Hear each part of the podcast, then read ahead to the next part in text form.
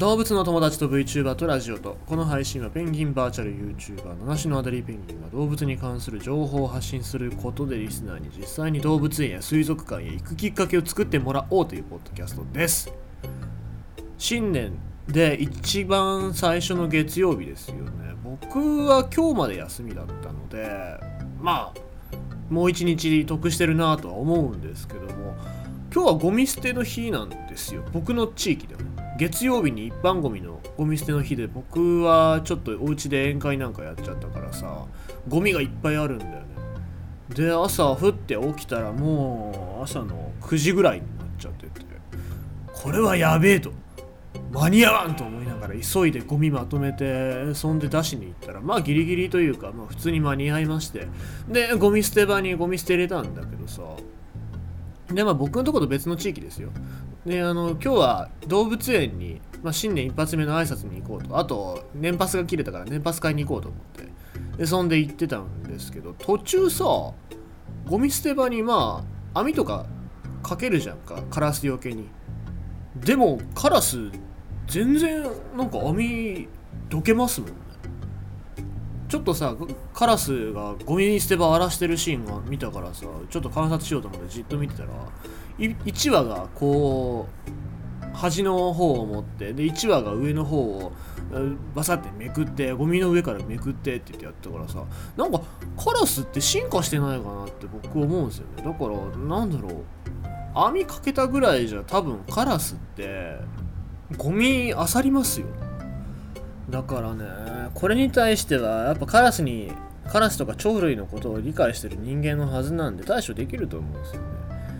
鳥ってそんなに匂いで物判別したりとかあそこに餌があるとかって判別しないですよ。何を見てるかっていうと目なんですよね。視野視覚で物を見てるので視覚を塞げばいいだけなのであれメッシュ型の布じゃなく布っていうかその網じゃなくてちゃんとなんか見えなくするように黒い布かなんかビニール袋っていうかゴミ袋もやっぱ真っ黒に本当はした方がいいんですけどね。地域によって違いますから。あれは多分見えないようにした方がいいんじゃないかなと僕は思いながら荒らされるゴミをじっと見てましたね。もう多分追っ払ってもどうせ戻ってくるからさ仕方がなくて。はい。えー、そんな感じでございますけども海外だと場所によってはカラスじゃなくてカモメらしいですね。じゃあカモメカモメはどういう時に来るのかっていうそんなニュースでございます。これギガ人さんから来ております。カモメは学校のお昼休みを狙って食べ物を盗みに来ることが証明されて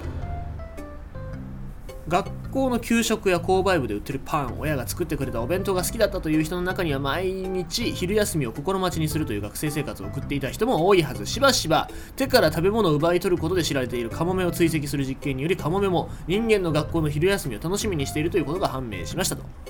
えー、そういうニュースでございますが、えー、カモメ。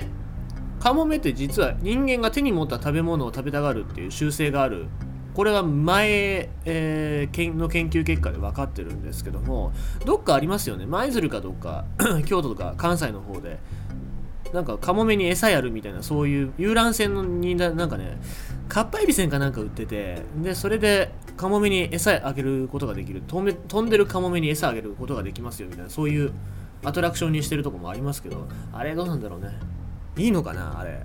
うんなんかああいうの餌付けしちゃいけないような気しますけども。あ思い出した。えっ、と京都のね稲の船屋です。稲の船屋の遊覧船っていうところで、えー、そういうのやってましたけども、まあ、そうやって手に持ってるものを食べたがるっていう習性があるカモメなんでございますけども。やっぱりその人の手から奪い取るっていう映像がよく YouTube とかに上がってますよね。トンビとかトビとかもそうですけども。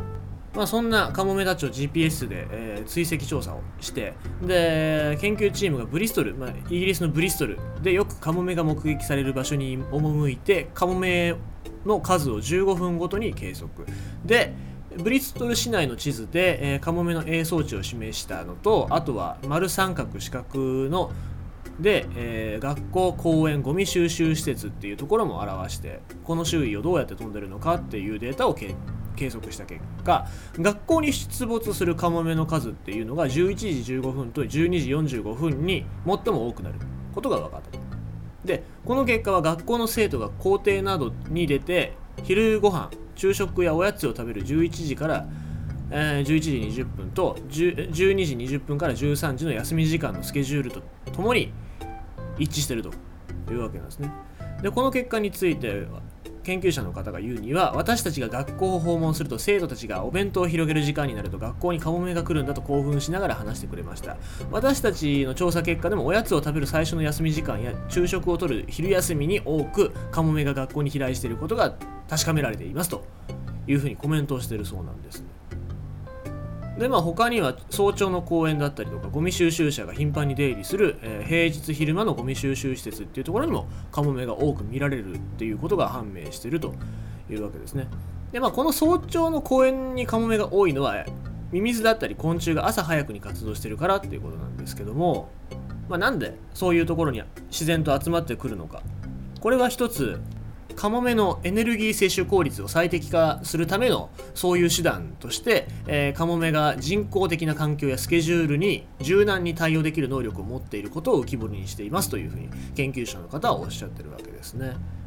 まあ、カラスなんかも一緒なんですけどもこういうもう自然が少なくなってくる一方でこういう頭のいい鳥たちっていうのは人間が作った環境に慣れてってしかも効率化スケジュールを、えー今日朝朝は公園昼は学校、えー夜はみたいなそんな感じでスケジュールを作って効率的にご飯を食べることができてるというわけですね。まあ、それがいいのか悪いのかっていうのはまた別の問題として、えー適応能力の高さっていうのには驚かされますしもし対処をするのであればそれ以上にカモメだったりとかカラスのことを理解しないと人間はいけないのじゃないかなと僕は思います。ということでございましてカモメは学校のお昼休みを狙って食べ物を盗みに来るっていう証明が出されましたよというニュースでございました。